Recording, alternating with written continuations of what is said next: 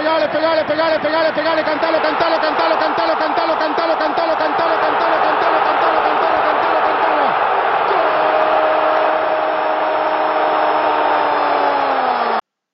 Hola amigos filósofos, muy buen día tengan todos ustedes. Estamos aquí grabando el segundo capítulo de la segunda temporada. Muy buena recepción tuvo nuestro regreso y pues estamos muy felices por ello. Y yo particularmente estoy muy feliz porque como siempre me acompaña mi querido Fer. ¿Cómo estás mi Fer? Muy bien, gracias mi Dani. Igual muy contento de que estemos progresando en el podcast una vez más, que estamos aquí grabando juntos como siempre. Y pues contento por el tema de hoy. Sí, bastante buen tema, me parece que Sí. elegiste, esta vez lo, o sea, explicándolo, eh, somos muy democráticos, vamos como que intercalando qué temas se, se hablan y al final pues, lo importante es pues las conclusiones que se puedan sacar, ¿no? Y sobre todo evidenciando que hay muchísimo de qué hablar, entonces, qué gran tema, qué gran tema que eligió Fer para el capítulo de hoy. ¿De qué vamos a hablar hoy? Hoy vamos a hablar del marketing en el fútbol, no como un tema de universidad ni nada de eso, sino como doctrina o como adoctrinamiento, si se puede Sí. llamar así.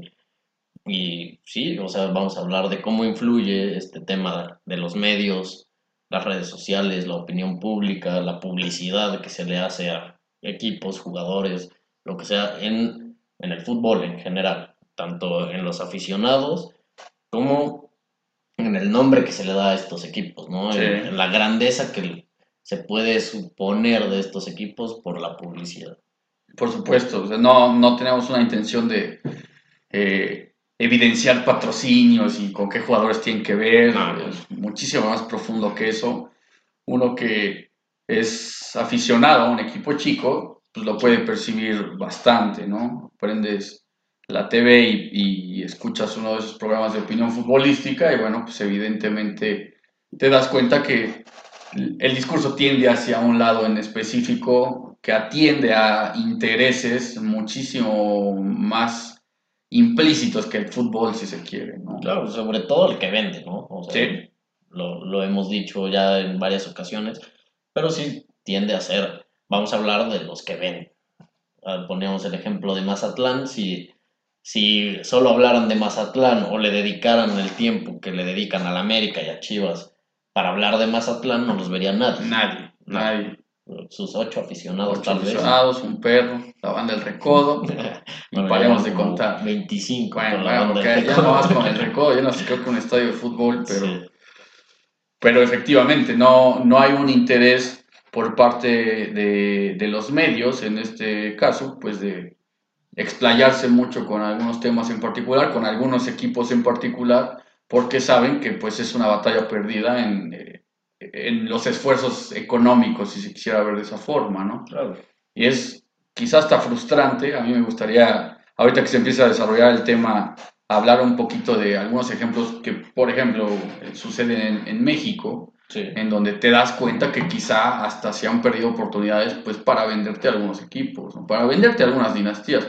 Yo me pongo a pensar en eh, qué hubiera pasado si en los últimos 20 años, poquito más, poquito menos, ajeno a hablar del Guadalajara y del América, la prensa le hubiera dado tiempo al Toluca en su momento, al Pachuca en su momento, Claro. y algunos otros equipos más que pudieran hacernos pensar que en tiempo presente ya podríamos hablar no solo de América y de Guadalajara, sino Santos, de una vez. Santos, de una forma más eh, homogénea de diversos equipos. ¿no? Sí, por supuesto. Y lógicamente, si se le hubiera dado este... eh, o sea, si se hubieran esforzado por hablar, por ejemplo, del Toluca, pues estarían hablando de uno de los grandes del fútbol mexicano, tal cual como tiene que decirse. Es uno de los que tienen más títulos en el fútbol mexicano y pues casi no se habla de. Les dio flojera, les Sí. dio flojera tal vez desarrollar el tema.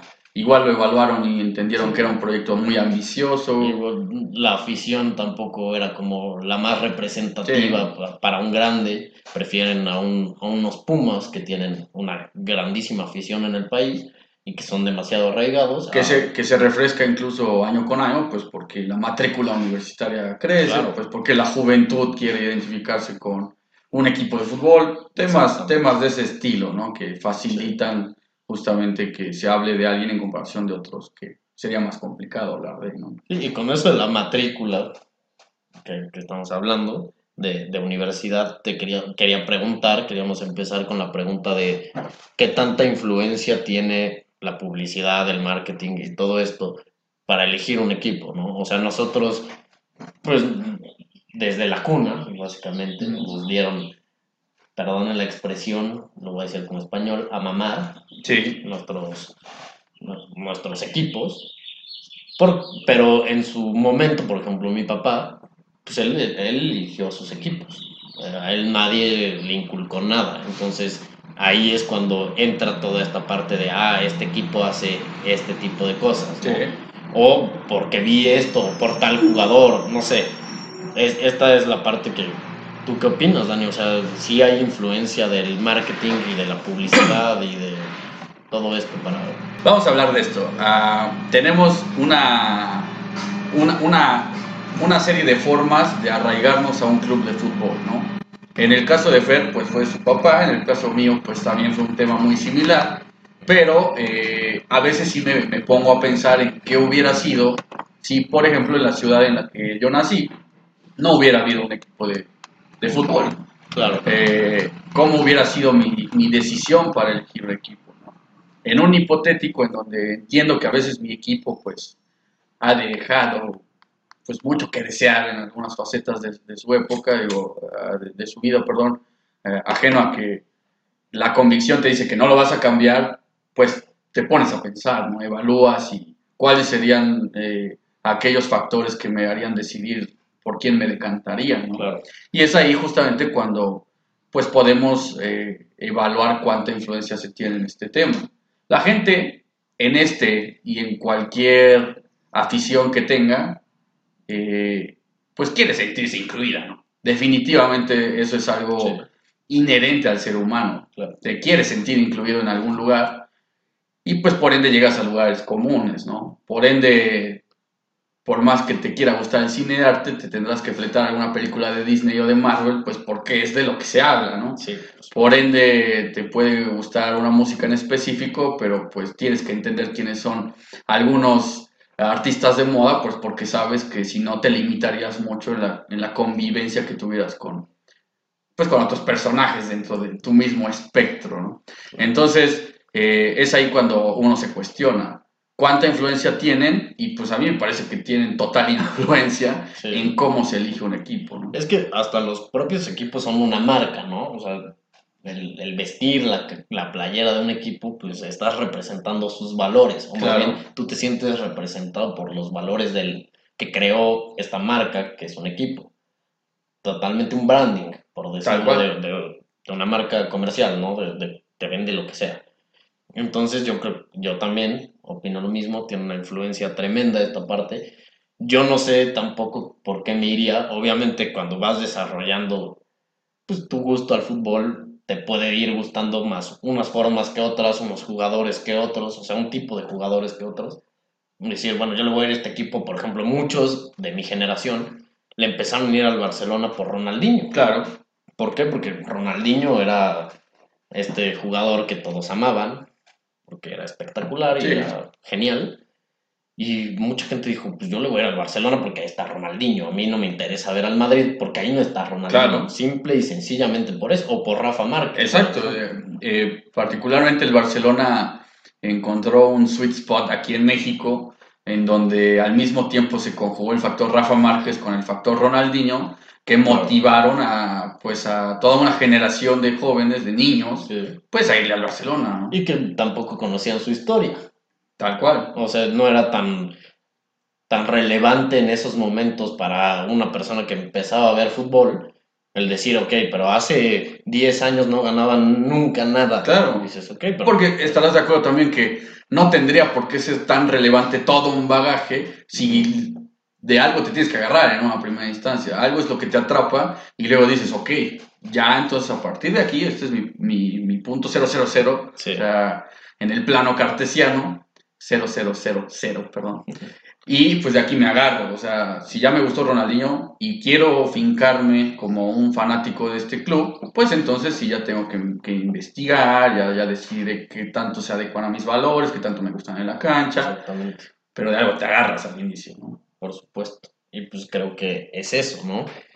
Y también, por ejemplo, el tema del marketing en los premios individuales. O sea, es, es algo que, que últimamente se ve mucho más marcado en decir, siempre tienen que estar los dos que más venden. Sí, Cuando antes, por ejemplo, un balón de oro era para el que jugaba mejor, punto final. En un año calendario era el que jugaba mejor al fútbol y el que hacía mejor las cosas. No importaba si ganabas Champions, no importaba si ganabas la liga, simplemente tenías que ser el mejor ese año.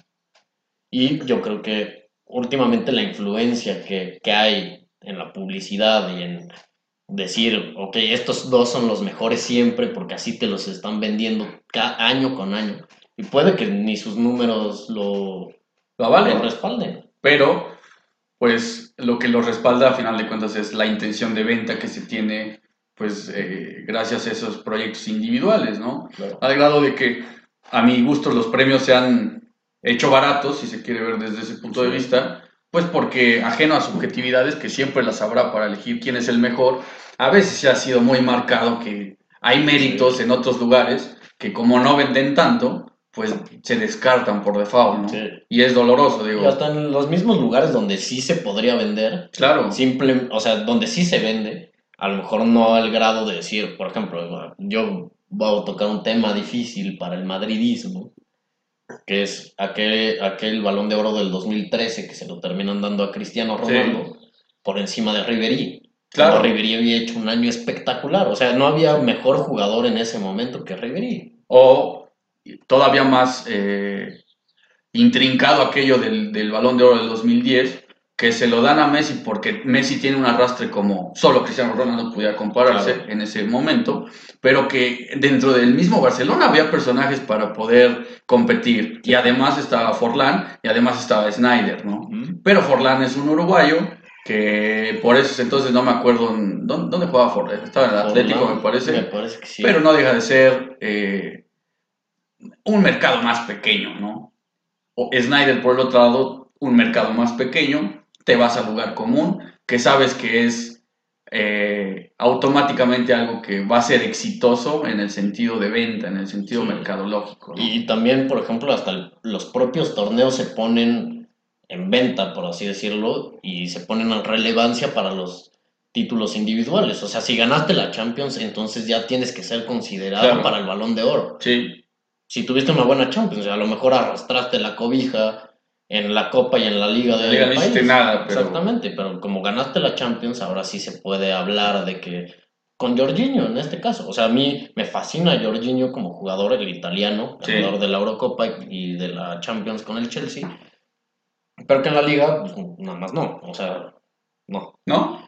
Y que Ten- puedes Tendrán decir, que seguir creciendo pues para estar Sí. en, en ese elite, si se quiere. y puedes decir, es un gran jugador, pero solo por el tema de Champions y Euro, entonces ya se le puede considerar cuando estamos hablando de un, de un torneo de equipos, no individuales. O sea, no, no- hablando de que se juegan 50 partidos en la temporada. Que deberían de ser evaluados pues en su justa medida cada uno de ellos, ¿no? por supuesto. Y es ahí cuando dices, bueno, son, son, son los lugares comunes a los que terminan llegando los medios de comunicación, todo el, el planeta fútbol, si se quiere ver de esa forma, pues para decidir qué es lo conveniente acorde al sentido económico, al sentido monetario, ¿no? Sí. Me conviene que se hable de esto, me conviene que aquel gane esto, Sí, y, y pasamos a la doctrina, tal cual, o sea, de los medios de comunicación.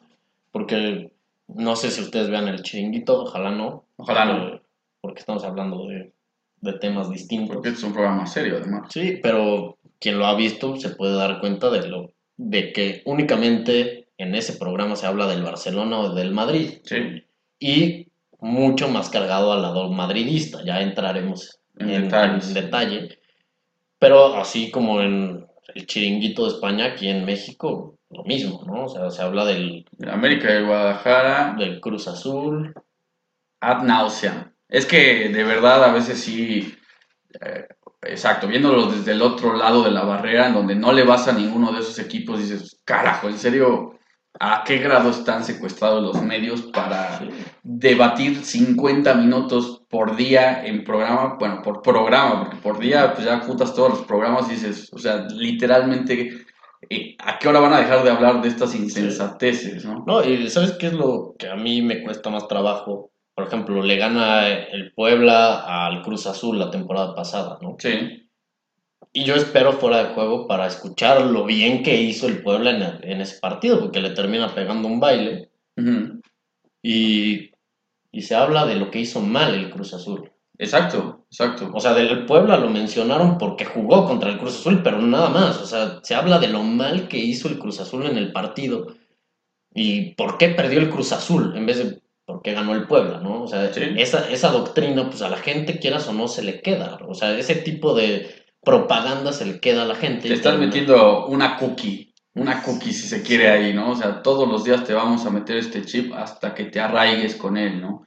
Va a llegar un momento en donde te vas a tener que decantar por el América o por el Guadalajara. Claro, cuando ya tuviste una madurez, cuando ya, ya entendiste que eres seguidor de un equipo, etcétera, será distinto, pero ¿qué tal si eres un niño de 12 años que está adentrándose en este mundo y decide que pues sí, no hay de otra, no hay de otra, ¿no? Entonces es ahí cuando pues se siente feo, ¿no? Se siente feo, incluso puedes hablar de, de cuestiones maquiavélicas por ahí, de, de los medios de comunicación, pues para pendejarte, tal cual, para pendejarte y para convencerte de algo que es totalmente falso. Claro, o sea, y terminas repitiendo como, como si fueras un borrego, literalmente, lo que se dice en los medios, sin tener criterio alguno. O sea, yo creo que parte de lo que pasa en el fútbol hoy en día es que es la falta de criterio de- del aficionado, ¿no? O Tal sea, del, del aficionado que no es arraigado, del que le gusta el fútbol porque se le hace un buen pasatiempo Sí. y se le hace un buen pretexto para juntarse con amigos, ¿no? que dolorosamente es la mayoría además. O sea,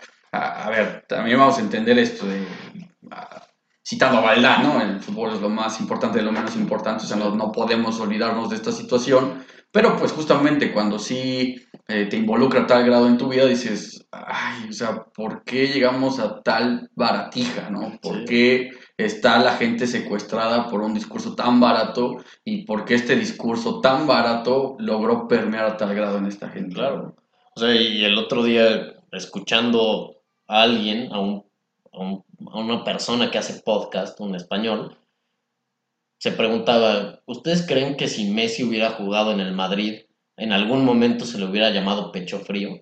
Qué buena pregunta. O sea, les dejo la pregunta para que nos Sí. digan en los comentarios, nos lo respondan. ¿Crees que, que en algún momento hubiera estado en tela de juicio su grandeza como futbolista sin en el Madrid no hubiera ganado nada con Argentina también, pero hubiera ganado lo que gana con el Barcelona, pero con el Madrid. El discurso hubiera cambiado. Evidentemente hubiera cambiado. Y lo mismo podemos hablar de, del América acá, no sé, no, no tenemos un ejemplo tan claro de, de eso, pero a lo mejor hasta Oribe Peralta, ¿no? O sea, No, ah, deja, punto que tal vez no con el América, pero cuánto petardo del Guadalajara se ha inflado hasta cielos. la estratosfera, ¿no? Entonces Sí. dices, vaya, ¿en serio no tienes un poquito de discernimiento en tu ser para darte cuenta que este sujeto no tiene nada, nada que proponer jugando al fútbol como para ser la nueva promesa, la nueva estrella, etcétera, etcétera, Sí, etcétera? por supuesto. Porque, ok, ¿cuántos Javieres Hernández surgen del Guadalajara en comparación, y perdón que diga tan tajantemente un nombre, pero en comparación con Omares Arellanos, en comparación con Chofis Sí. López, Claro. y la expectativa que generaron fue igual. O sea, esa es la realidad. Sí. Hasta que llega el, el globo explota y te das cuenta que es una basura. Pero mientras, pero mientras ya pasaron tantos, tanto tiempo que te convencieron de algo que fue totalmente falso. Sí. ¿Y qué tanto daño le puede hacer a un jugador, ¿no? Que consume este tipo Totalmente. de cosas. Por ejemplo, yo, yo recuerdo a Omar Arellano, Sí. hablando de este tema, siendo un gran jugador de fútbol. Sí, Una explosividad brutal, no lo alcanzaba nadie.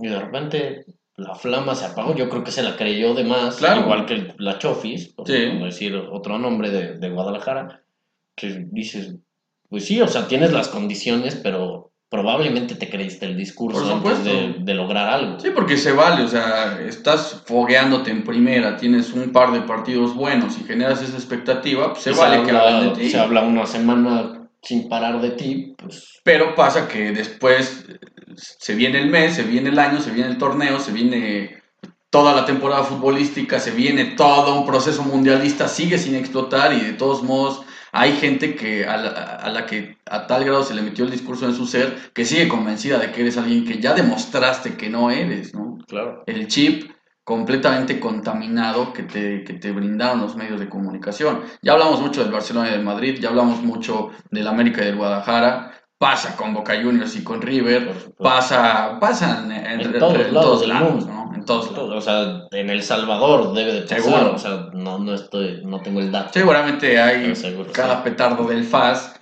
que, que es explotado pues hasta la náusea también, ¿no? Sí, Y sí, pues es cuando pues podrías evaluar, conviene como fanático del fútbol exponerte a tanto medio de comunicación contaminante.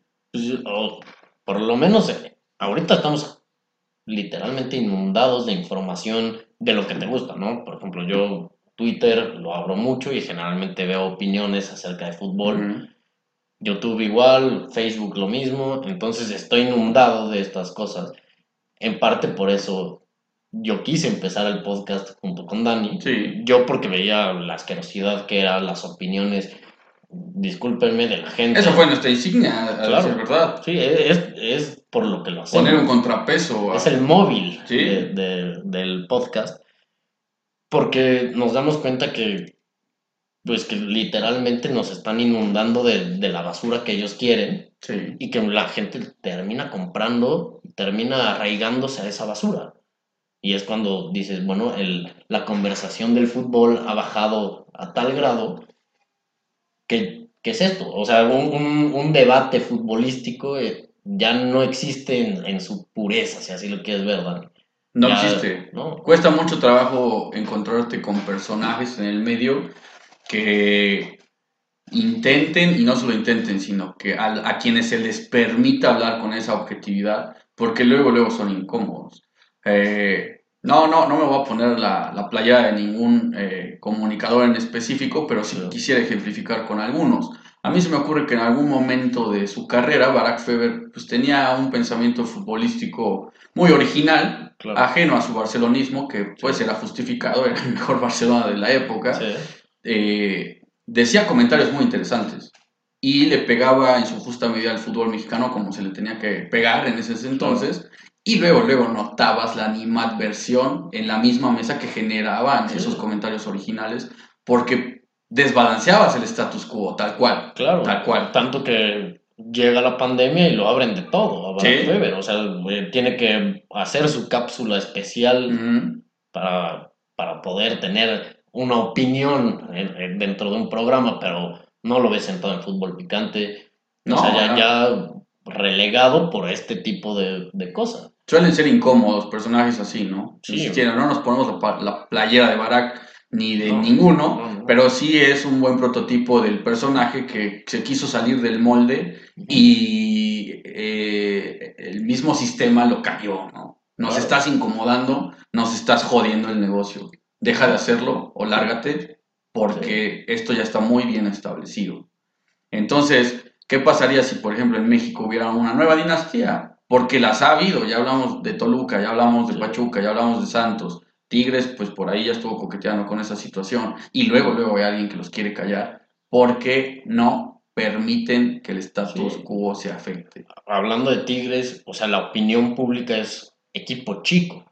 O sea, Y- todo mundo te. O sea, te, te metes a Facebook algo que pasa en los Tigres y es equipo Es, es impresionante y, y que salió muy espontáneamente esto, no, no estaba planeado, pero qué gran ejemplo es, porque pasó de ser algo irrisorio a decir, a ver, claro, o sea, Tigres es un equipo más regional, económicamente compite ya con cualquiera del continente Se- se americano, lleva, o sea- se lleva a la gran mayoría, al 90% de los equipos de América, así tal cual, y pasó de la gracia de, pues el meme, que quién sabe quién crea, pero que a veces sí es como que todo un rayado, atrás. O algún, Algún rayado, claro, que el chico, el chico, el chico, pasan los años y hay gente que con tal tajancia te habla automáticamente de que Tigres es un equipo chico. Sí, Y es una, o sea, si entiendes que es un mame, dices, bueno, pues cada quien decide cómo, cómo hace, eh, cómo, cómo, cómo goza sus días. sí. Pero ya cuando en serio lo, lo, lo tomas como un comentario creíble por parte de un sector de la sociedad futbolística, es cuando al- alarma la situación. ¿no? Sí, cuando dices ya no se habla de fútbol. O Ya. sea, ya, ya esto ya solo es broma Sí. y deja de ser lo que, lo que nosotros quisiéramos. O en su defecto, meter, ¿no? en serio te contaminaba a tal grado que te la creíste y eso todavía es más, más Sí, porque no tienes un carajo de criterio. O Ah, sea, sí. eso es lo doloroso. Y eso es se permea de toda la sociedad, ¿no? Y en, Totalmente. y en el fútbol, pues es un reflejo de Sí. la sociedad. O sea, lo, creo que lo hemos dicho varias veces. ¿A qué equipo le vas? ¿Cómo le vas? Todo es un reflejo de la sociedad. Y el que opines de fútbol con tan poco criterio también es un reflejo de lo que eres como persona. Seguro, seguro. Porque si nos quisiéramos poner a hablar de política, pasa en la política. Si nos pusiéramos a hablar eh, de temas artísticos, pasa en el mundo del arte. Pero, pues claro que el fútbol sirve como un real reflejo de lo barato que a veces puede estar el discurso dentro de la sociedad. ¿no? Sí, y, y ya ni siquiera hablando de, de este tipo de temas como de carrilla, ¿no? De fútbol, o sea, de la esencia del fútbol, de jugaron estos 11 contra estos 11 y metieron tales goles y se jugó así y hicieron estos cambios tácticos, Ya. tácticos, ya no se habla de Ya eso. no hay tiempo para ello. No, ya todo no. todo lo, lo tiene abarcado el vamos a vender y vamos a pendejar. Y vamos a, a hacer una farándula barata, ¿no? Parando la barata. Sí. Pues bueno, eso tristemente pasa en las redes sociales, en los medios de comunicación.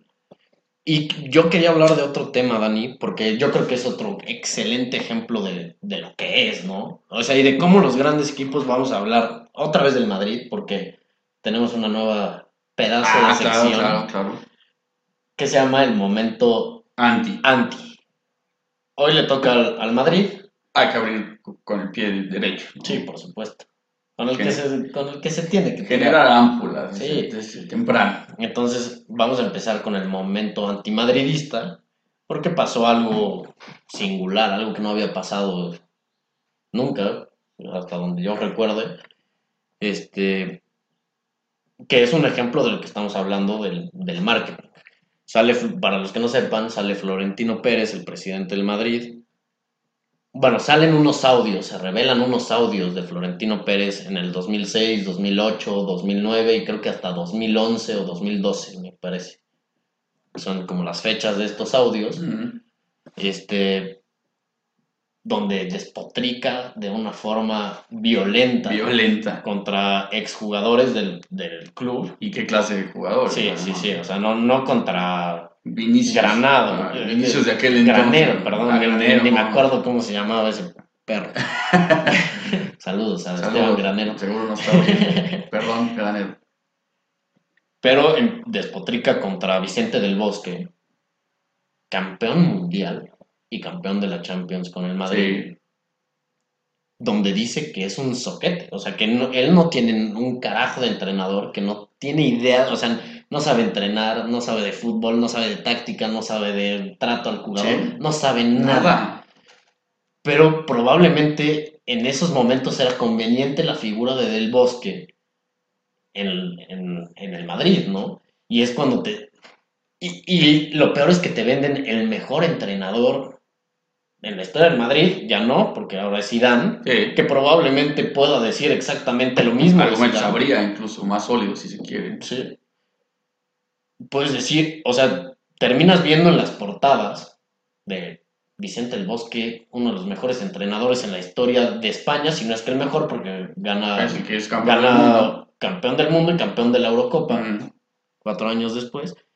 Y sale una persona que lo contrata a él, que lo tiene en su casa, que convive con él, a decir, Que finca el sirve. proyecto, porque es el que empieza a ganar los títulos desde el inicio de, de la, de la década, del siglo. Claro. o sea, y que termina diciendo que no funciona como entrenador. es cuando te pones a pensar, ok, entonces tu maquinaria Exacto. publicitaria es una, es una verdadera locura. O sea, tú verdaderamente podrías venderle a una persona que Vinicius Jr.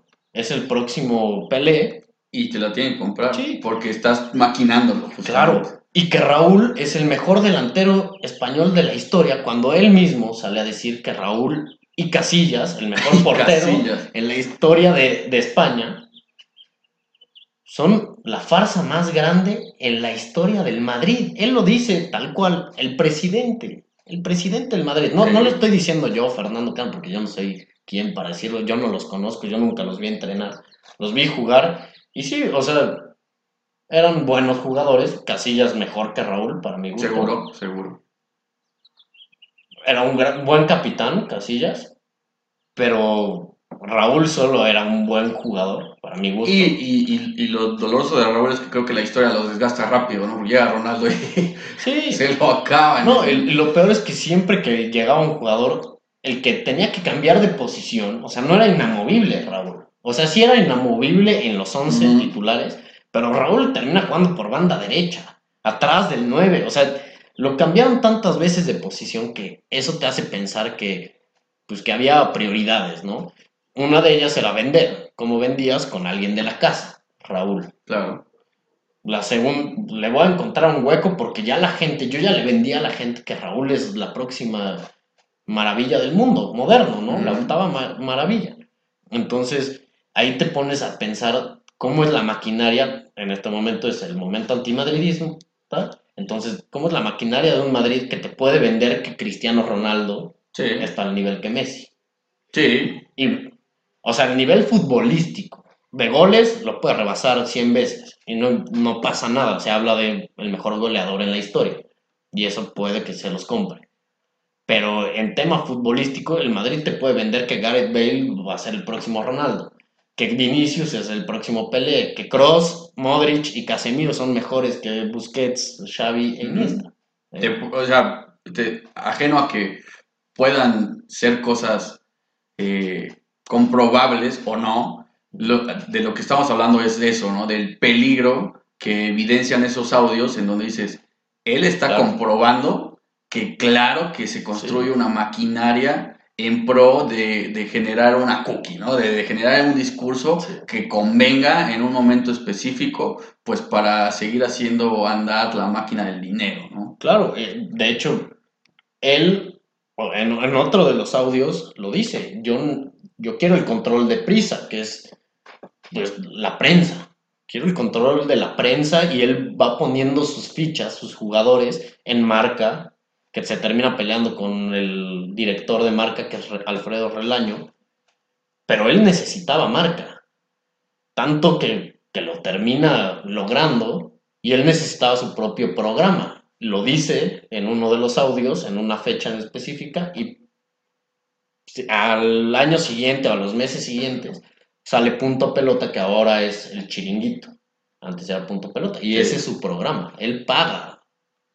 Él lo hace. Él lo hace. Él es el dueño del programa. Entonces, sí es muy peligroso. Es porque- peligroso. Sí, porque la gente se lo cree. O sea, eso es lo, lo tétrico, que los adoctrinan.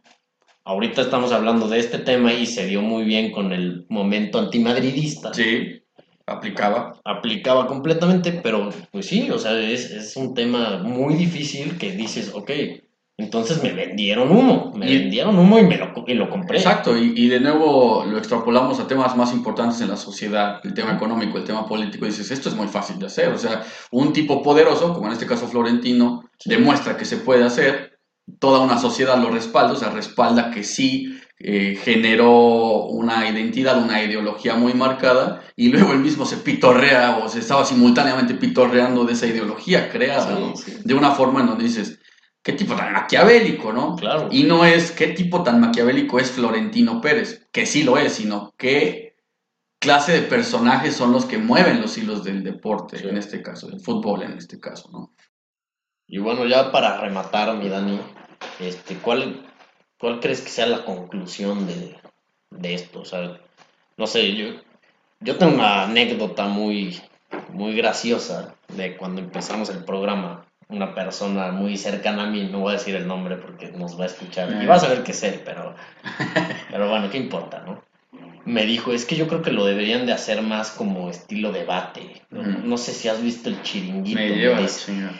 Y cuando me dice eso, le dije, es exactamente lo que no quiero hacer. O sea, Sí. es completamente lo contrario. Yo no quiero vender barate- baratijas. O sea, Sí. yo quiero que, pues, que la expresión que tengamos Dani y yo ayude a, a crear por lo menos un criterio de lo que estás viendo, ¿no? El deporte que te gusta.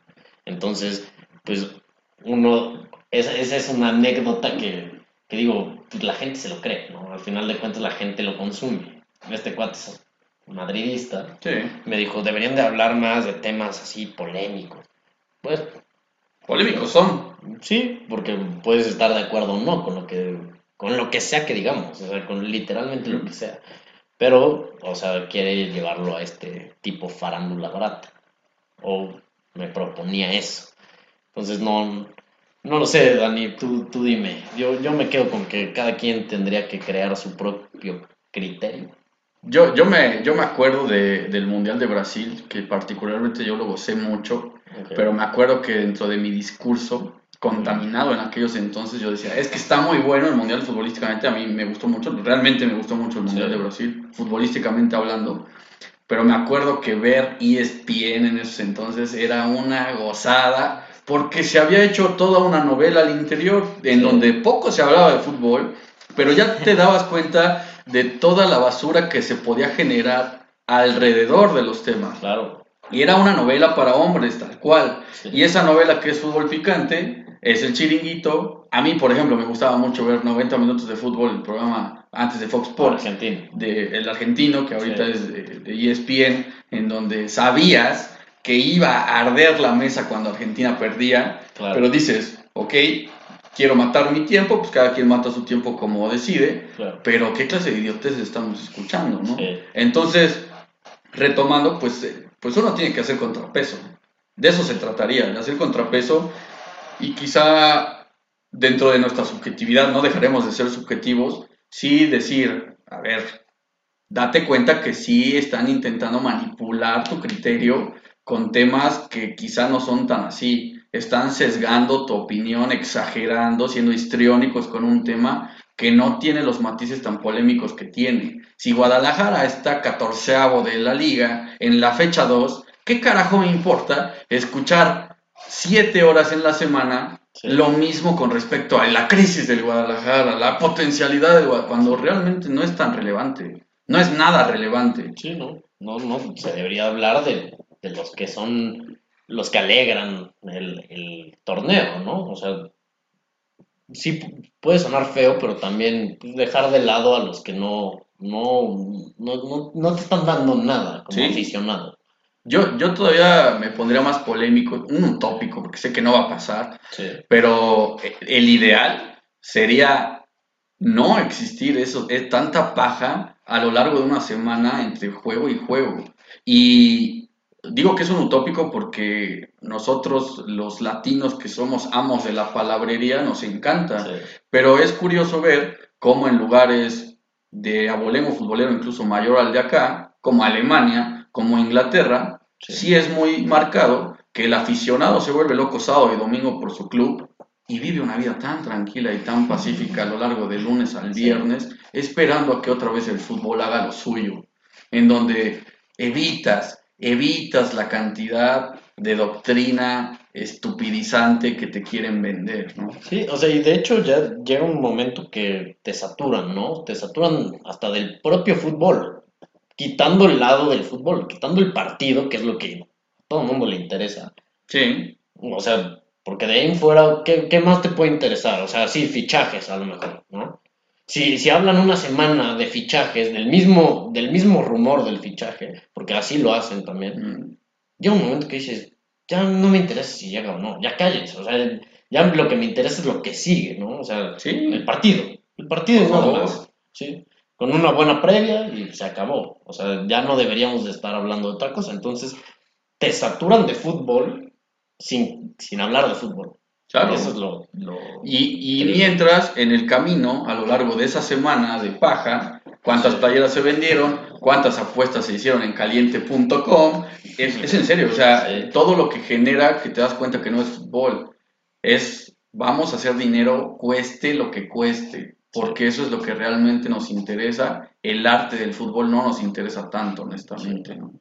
Ya tendremos que dedicar un episodio al arte de- del fútbol. Sí, pues sí, porque eh, si, si queremos agarrarnos de, de esta bandera, de esta insignia, nosotros como aficionados estamos obligados a hacer la- el contrapeso Sí. y pues poner una semilla, o sea, sabemos que estamos compitiendo contra Sansón, cara, o sea, Sí. contra, contra Goliat, perdón, pero, pero, pero es la realidad. Sí tenemos que poner un contrapeso para generar un criterio y que el criterio que, que a la postre se genere no sea el criterio de Daniel o de Fer, Sí, que ¿no? sea uno de criterio vamos, propio. vamos todos a pensar por nosotros mismos, ¿no? Y qué justo y qué bonito sería que efectivamente eso invitara a que en algún momento en México, por ejemplo, se hablara realmente de que tienen los méritos para que se hable, ¿no? Sí, por supuesto. O sea, se hable de lo que se tiene que hablar. Aparte, no sé, yo, yo siento que cada vez estamos más alejados de, de la realidad del deporte, o sea, como tal del- de lo que es la realidad, porque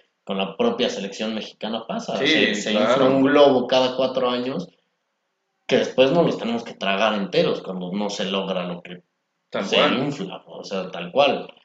Que hasta los propios jugadores, recordando al Chicharito, no los venden, no los quieren Por vender. supuesto. Y, y la situación, ¿tú cómo la ves, Fer? ¿Crees que hay esperanza? ¿Crees que en algún momento el debate futbolero pueda ser intelo- intelectualoide, si se quiere, en, en un sentido en donde, ok, o sea, no solo es- esto es un matatiempo, sino realmente puede ser muy enriquecedor para una sociedad que definitivamente consume el fútbol porque le encanta? Debería de ser así, o sea, yo creo que no va, no va la cosa por ahí, pero con este tipo de herramientas como los podcasts, como las redes sociales, aunque ahorita es todo lo contrario, la conversación en redes sociales podría ser, pues sí, o sea, algo enriquecedor, algo, si quieres, filosófico, si así lo quieres ver, o como un estilo de vida. Ujú. Porque sí, o sea, si hay casos en donde puedes decir, yo podría optar por este estilo de vida viendo fútbol, ¿no? O sea, como Ujú. que esto me deja una enseñanza, no simplemente va a perder. Sí, por supuesto. Ya hablaremos un momento de, de ese tipo de enseñanzas. No sé, hasta hay intelectuales del fútbol que no solo es filosofía de fútbol, fi- tiene filosofía de vida, Que ¿no? te pueden enseñar cosas ajenas al fútbol. Claro, por Y, creo que... O llevarlas en práctica del fútbol a, a la vida. o sea, a tu Yo creo vida que pues eso es parte en lo que siempre hemos tenido convergencia tú y yo. O sea, eh, igual y para alguna gente sonará triste, ¿no? Ay, pues sí, aprendieron a través del fútbol. Pero realmente, si, si lo tienes, eh, si tienes un buen enfoque, te puede enseñar muchas cosas. Qué bonito es escuchar los valores de vida de Marcelo Bielsa, Sí, por ejemplo. ¿no? O sea, qué, qué, qué interesante sería que en lugar de hablar de el globo que estás inflando aquí o allá del equipo amarillo o del equipo rojo, mejor hables de esto, que realmente te enriquece, te, Claro. te puede enriquecer no solo como, como fanático del fútbol, sino en la vida misma, realmente, ¿no? Yo, para concluir, yo, yo, te, yo te voy a decir algo. A mí, eh, mi vida cambió para bien desde que me salí de Twitter, en el sentido de que creo que había perdido enfoque,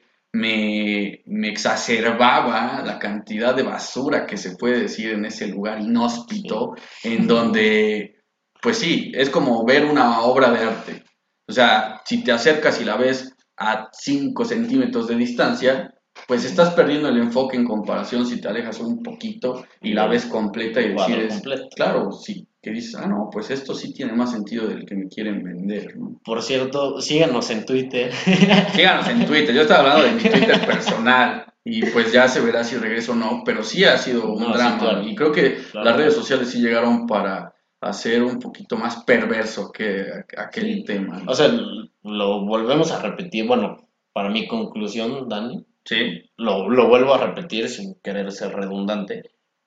Se me hace que es más la falta de criterio, porque en, en Twitter y en redes sociales se podría tener una conversación mucho más intelectual, si así lo quieres ver. Enriquecedora. Sí, nutritiva. enriquecedora, nutritiva y apor- que, que aporte algo, ¿no? Y con la pregunta que tú me hiciste de que si creo que en algún momento puede ser así, en, en, en estos Goliaths, Sí. en estas grandes cadenas, no, porque cuando te das cuenta que un personaje como Álvaro Morales, Sí. que yo, yo le aplaudo porque es un tipo inteligente, porque sabe, Bastante sabe inteligente. qué, qué pasa. Sabe cómo tocarte una herida, sabe cómo mover un hilo. Sí. Eso es un tipo brillante, ¿no? Sí, y se, y se supo, supo estar en el momento adecuado y supo reinventarse a sí mismo. Este, pero cuando se pone a un tipo como Álvaro Morales, que sabe perfectamente hacia dónde se está moviendo todo, como una de las figuras, si no es que ahorita el más incendiario de, Mm. de- de la televisión mexicana en, en tema futbolístico, pues te das cuenta que para ahí va. Para ahí va, cosa, y que no va a parar, porque así, así va a ser. O sea, ah, esto, esto vende, pues entonces sigámoslo así. Sí. La, la, la situación es que eh, no se ve cercano que pare. O sea, quizá colapse en algún momento, pero ahorita podríamos decir que está en su punto clímax, ¿no? Sí. Donde todos quieren. Digo, al grado de que Fox Sports en el pasado reciente, para anunciar la última palabra, para promocionarla, eh, ponía un tipo en su cama viendo el televisor, inventándole su madre André Marín. O sea, de que Claro. saben que eso es eh, la intención. O sea, esa Sí. es realmente la intención. Eh, ese es el diferenciador, por, Sí. por así decirlo, porque ya todos lo están haciendo, pero saben que eso es lo que está funcionando. Y lo triste es que la conversación de gente que está del otro lado del televisor es la misma que escuchas ahí. No hay criterio, repito, por octava vez. No hay criterio. Quizá esa sería la, la gran conclusión. Sí. Forjemos un criterio. Para el fútbol y para la vida forjemos un criterio. De eso se trataría. Si eres del Madrid, del Barcelona, pues habrás tenido tus razones. Ojalá sean razones sólidas. Si fue porque la televisión te lo vendió, pues hagas, tienes evalúa. la playera de. Raúl como el gran ídolo, Sí, pues tengo que decirte que Que te engañaron. pues te vendieron sí. ¿Sí? Unos totales sobrevalorados. Unos soquetes. Sí, unos tolilis. Pues, pues muchísimas gracias por escucharnos de nuevo. Ha sido un placer, como siempre, estar al lado de Fer. Y pues aquí seguiremos, mi Fer. Un gusto, mi Dani, como siempre. Ya estrenamos YouTube, por si nos quieren cierto, ver en. YouTube, Sí. por si nos quieren escuchar en Spotify o en donde se les antoje. Sí. Aquí estaremos. Muchas gracias, queridos filósofos. Que tengan un excelente día. Muchas gracias. Nos vemos en el próximo capítulo. Adiós.